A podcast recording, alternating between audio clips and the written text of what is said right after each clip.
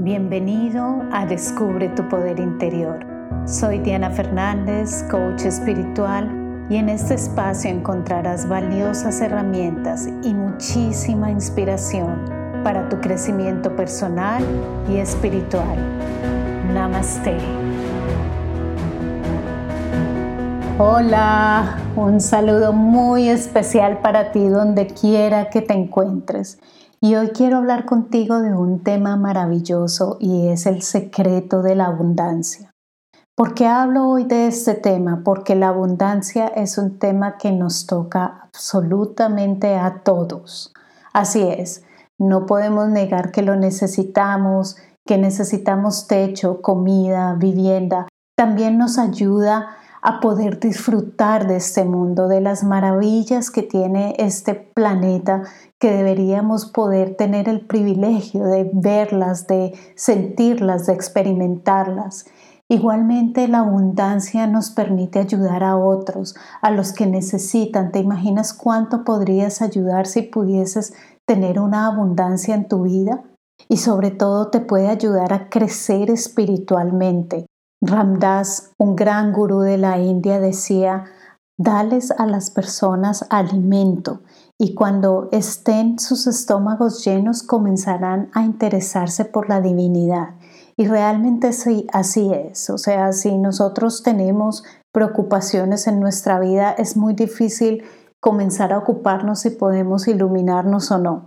Entonces la abundancia tiene muchísimas ventajas que nos pueden ayudar a tener una buena vida y también a tener el tiempo y la tranquilidad, por así decirlo, para ocuparnos de cosas aún más profundas y realmente al final de cuentas mucho más importantes y más duraderas como es la parte espiritual. Entonces, ¿cuál es el secreto de la abundancia? Recordémoslo siempre, el secreto para la abundancia es abrirle las puertas. Y para esto quiero entregarte en el día de hoy cuatro claves que te pueden ayudar a abrir las puertas a la abundancia. La primera clave, vamos a investigar nuestra relación con la abundancia. ¿Cómo es tu relación con respecto a la abundancia? ¿Cómo es tu relación, por ejemplo, con respecto al dinero? Según la sabiduría antigua de la Cabala, tu prosperidad, por ejemplo monetaria, dependerá de la relación que tienes con el dinero.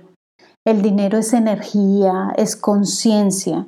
Si piensas que el dinero es algo que debe ser evitado, entonces el dinero te evitará. Si piensas que el dinero es malo, entonces solo vas a ver afuera el mal uso que los demás hacen del dinero.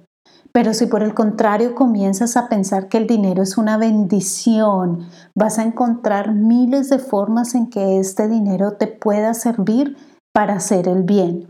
Si tú piensas que le das la bienvenida al dinero, que lo amas por todas las bendiciones que te da, entonces Él se va a quedar contigo. La abundancia, el dinero, la prosperidad es como un amigo. Eso es lo que debes recordar. Si le tratas bien, va a estar allí contigo. Si le tratas mal, entonces te va a evitar. Entonces esa es la primera clave. Ahora vamos con la segunda clave. Es sentirnos merecedores de recibir. Entonces, ¿qué sucede aquí? Que muchas veces se nos olvida de dónde provenimos, ya lo hemos hablado anteriormente, y se nos olvida que estamos aquí siendo parte de una fuerza más grande que nosotros y al ser parte de ello ya tenemos todo. Debemos permitirnos recibir de adentro hacia afuera. Es como si tú permitieras que esa fuente te llenara, es como si tú permitieras reconectarte con esa grandeza y vivir allí en ese paraíso donde hay absolutamente todo y desde allí traer tu prosperidad al mundo. Entonces es recibir, permitirnos recibir de adentro hacia afuera. Pero igualmente es importantísimo permitirnos recibir de afuera hacia adentro. ¿Cuántas veces tal vez lo has notado que simplemente las personas han querido entregarte algo y tú dices que no? Las personas quieren darte algo, hacerte una invitación o, o quieren darte un regalo o cualquier atención y tú simplemente dices que no. Entonces es como si no nos sintiésemos merecedores del flujo de abundancia y tenemos que comenzar a decir sí y recibir aquella abundancia, aquella prosperidad que se nos quiere entregar. Y no solamente nos vamos a sentir merecedores de recibir, también es importante comenzar a sentirnos afortunados de poder dar. La abundancia no es lo material afuera, es un flujo. Hay que permitirle moverse.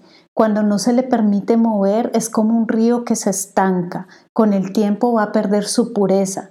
Entonces tenemos que comenzar también a entregar todo lo que podamos. Entrega en agradecimiento, sintiendo que de donde viene hay mucho más.